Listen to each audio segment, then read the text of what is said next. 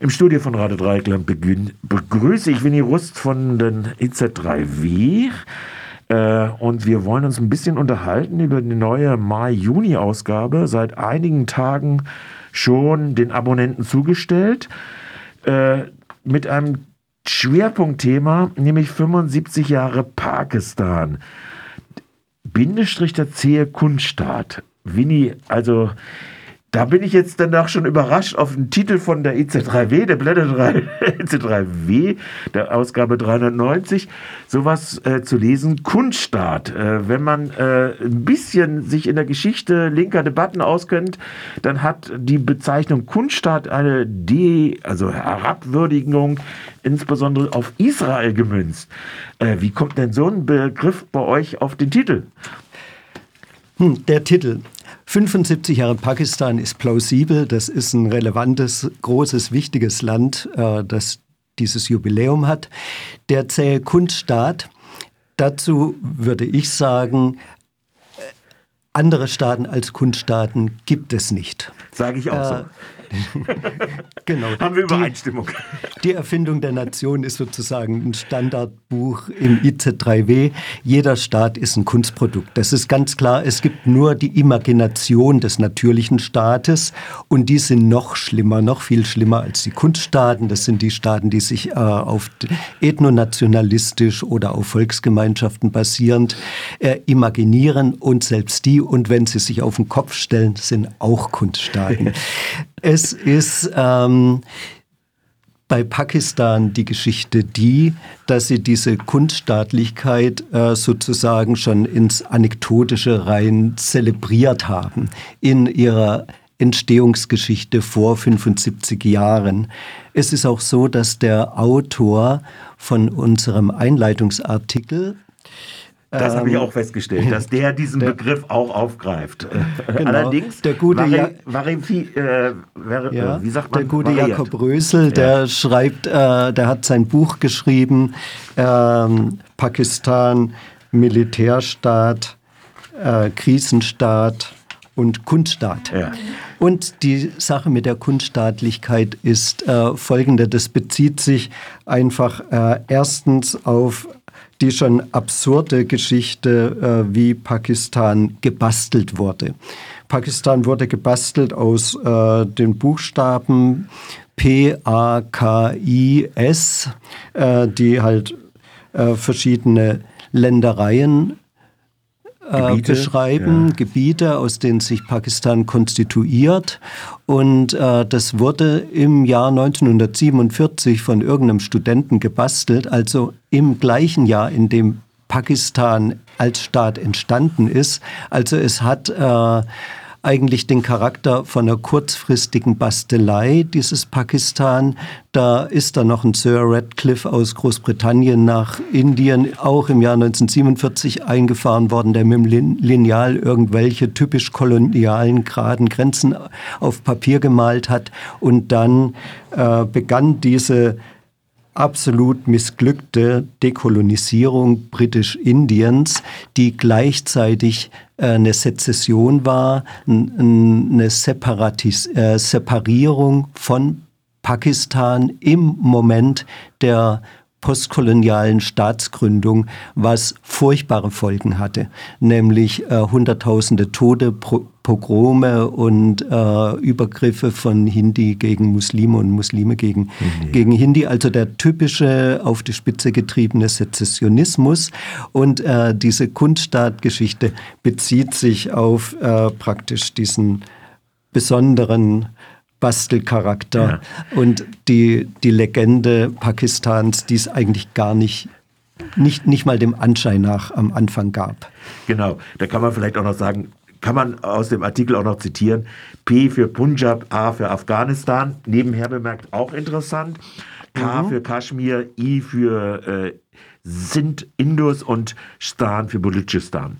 Also das, das zusammengebastelt äh, ist diese äh, Bezeichnung, äh, die du jetzt gerade angeschrieben hast. Damit haben wir schon einen dieser sechs Artikel, die den Schwerpunkt ausmachen, eigentlich schon äh, angesprochen. Der befasst sich äh, mit der Geschichte äh, oder groben Abriss mit der Geschichte, Jakob Rösel und den immanenten, äh, nach dem von dir jetzt schon angesprochenen Gründungs- ja, äh, das ist ja Massenvertreibung, Massenmorde gewesen, äh, die im Prozess der Dekolonisierung äh, aus dem britischen Empire heraus ähm, dann stattgehabt haben.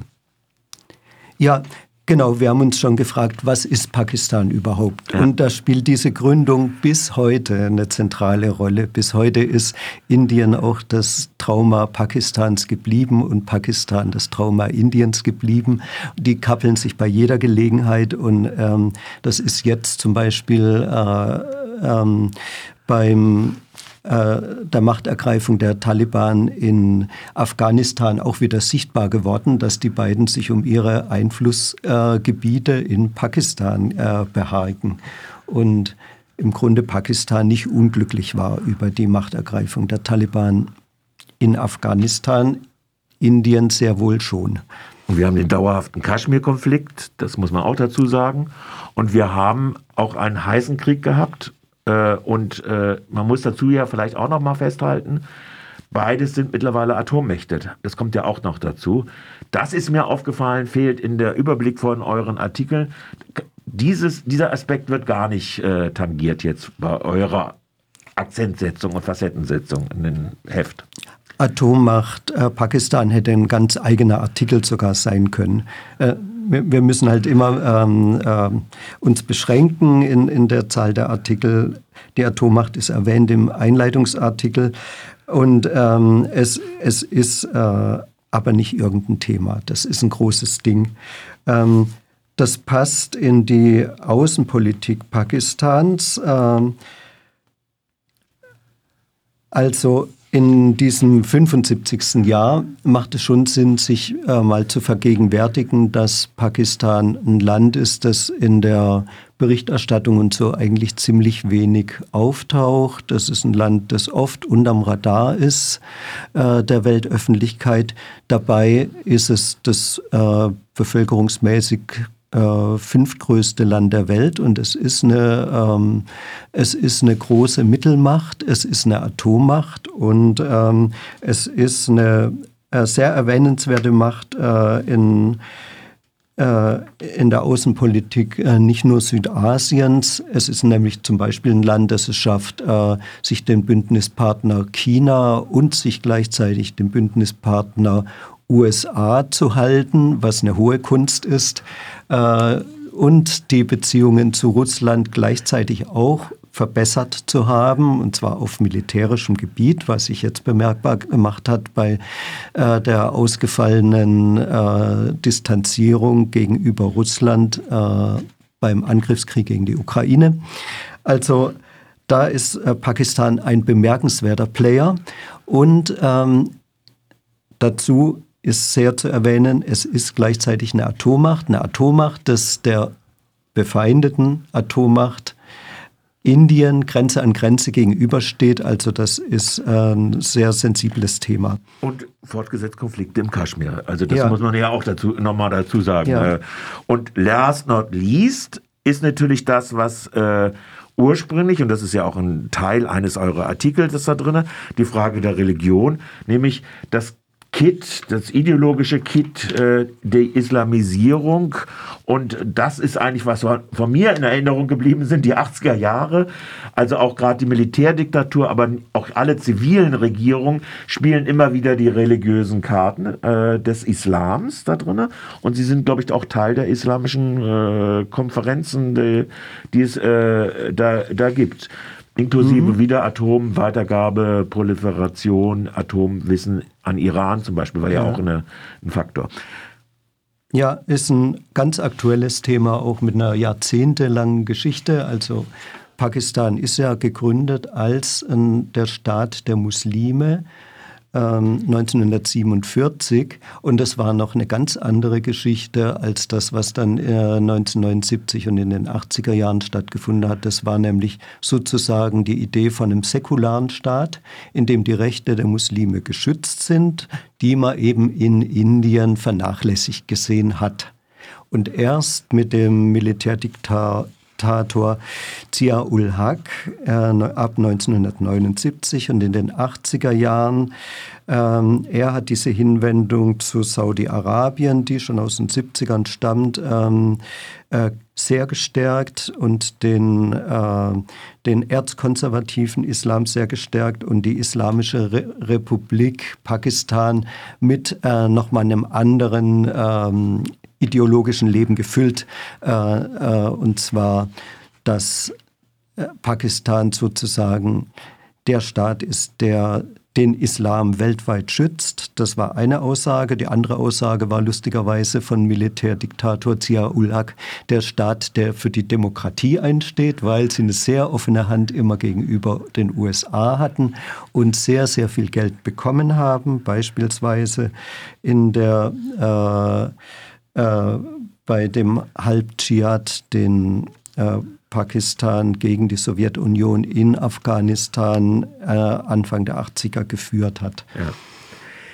Ihr habt dann eine dritte Facette, die Facette der demokratische Dreh hat euer Autor Theodor Ratgeber es ist überschrieben, nämlich dieses Wechselverhältnis zwischen Parlament und Straße, wo es sehr hoch hergehen kann. Äh, was ist da der Fokus, auf wen er sich äh, setzt? Äh, mhm.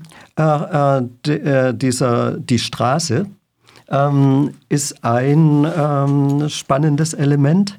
Die Straße hat eigentlich auch in den gerade erwähnten 1980er Jahren ein bisschen angefangen, als äh, gesucht wurde. Es wurde immer gesucht, was ist dieses Pakistan überhaupt, was ist unsere Story und so. Das war ja nie befriedigend. Und da, da hat man stärker auf diesen Islam gesetzt und irgendwann war klar, es gibt drei Machtzentren, es gibt das Militär das ist gesetzt. Es gibt eine, äh, eine die Muslimliga, die quasi Pakistan gegründet hat, die ist auch gesetzt, auch wenn sie immer wieder mal äh, böse abgeschifft ist und extrem unpopulär geworden ist, ist sie gesetzt und dann ist die äh, Partei der äh, Politikerdynastie äh, Bhutto, die PPP, äh, in den 80er Jahren so stark geworden, dass sie auch gesetzt ist. Das sind so die, äh, die festen Pfosten. Dazu kommt aber noch sozusagen die Straße. Die Straße, das sind ähm, eigentlich islamische Kleinparteien, die nie richtige Wahlerfolge auf die Reihe kriegen, aber dies schaffen, die Straße in ihre Hand zu kriegen, wenn jemand zum Beispiel dieses antidemokratische äh, Blasphemiegesetz in Pakistan ändern will und die Versuche, die gab es ab und zu und die Zivilgesellschaft versucht es immer wieder, dann tritt die Straße auf den Plan und da kommst du nicht durch bis jetzt. Dann, äh, dann werden die Straßen gesperrt, dann äh, äh werden äh, dann kommt es auch zu Mord und Totschlag. Mhm. Ähm, das heißt, wir haben noch dieses äh, populistisch-plebiszitäre Element der Straße ähm, in Pakistan und äh, Theodor Ratgeber schreibt ja der demokratische Dreh. Damit meint er natürlich nicht eins zu eins äh, die wütende Straße, sondern er meint und äh, damit die pakistanische Zivilgesellschaft und eine demokratische Tradition Pakistans, die es beide eben auch wirkungsmächtig gibt. Pakistan ist auch ein demokratischer Staat. Es finden regelmäßig Wahlen statt, die halt schon drei, viermal äh, nachhaltig weggeputscht worden sind. Aber dann, als das ähm, Militär am Ende seines Lateins war, hat es dann immer wieder gesagt, okay, jetzt ähm, wählt mal wieder. Und im Moment sind wir auch wieder auf dem Level, dass demokratisch gewählt wird, Unfug gewählt wird, aber die Wahlen sind ernst zu nehmen.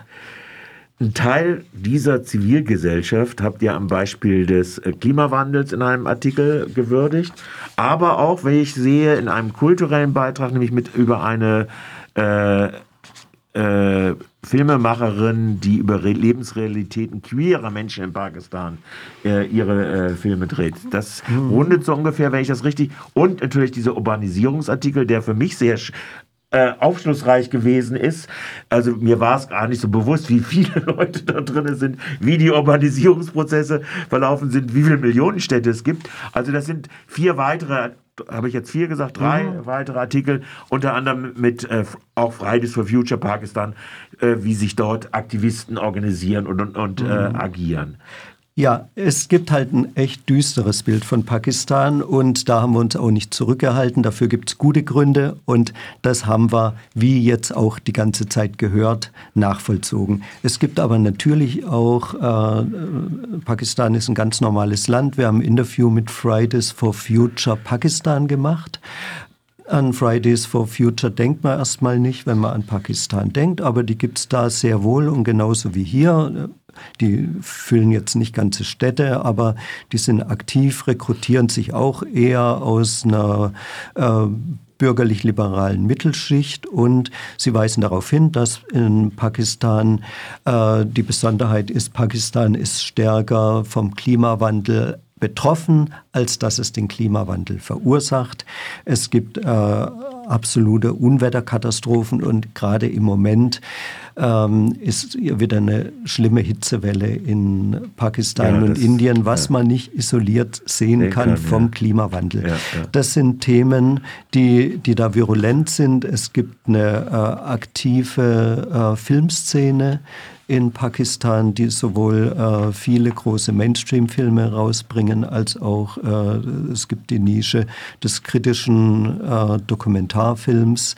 Äh, und es gibt äh, Leute, die sich proaktiv äh, solidarisch mit queeren Menschen auseinandersetzen und solche auch sind in Pakistan. Und die versuchen und schaffen es auch immer wieder, äh, ihre Standpunkte sichtbar zu machen und Einfluss zu erlangen. Also sehr weit und spezifisch habt ihr da nochmal nachgefasst zu verschiedensten Facetten da drin. Jetzt können wir mal den Punkt vielleicht doch abschließen. Ich habe ja dieses Urbanisierungsartikel, weshalb er mir gefallen hat, schon gesagt. Brauchen wir jetzt vielleicht nicht zu vertiefen. Ähm, also insgesamt sehr rundes Bild. Vielleicht ein bisschen, wir hatten über das Atom gesprochen, auch was möglicherweise auch ein Trauma ist, nämlich die Abspaltung Bangladesch, also Anfang der 70er Jahre. Ist, glaube ich, bei euch jetzt in diesem Fall mit Ausnahme des Überblicksartikels nicht groß äh, nochmal äh, aufgenommen. Aber ich kann mir vorstellen, es wäre auch äh, nochmal äh, ein spannender äh, Teil äh, zu machen, oder? Ja. Gut. Dann schließen wir mal das Kapitel dieses Schwerpunktartikels in der 390. Ausgabe Mai, Juni 22 äh, ab und kommen dann im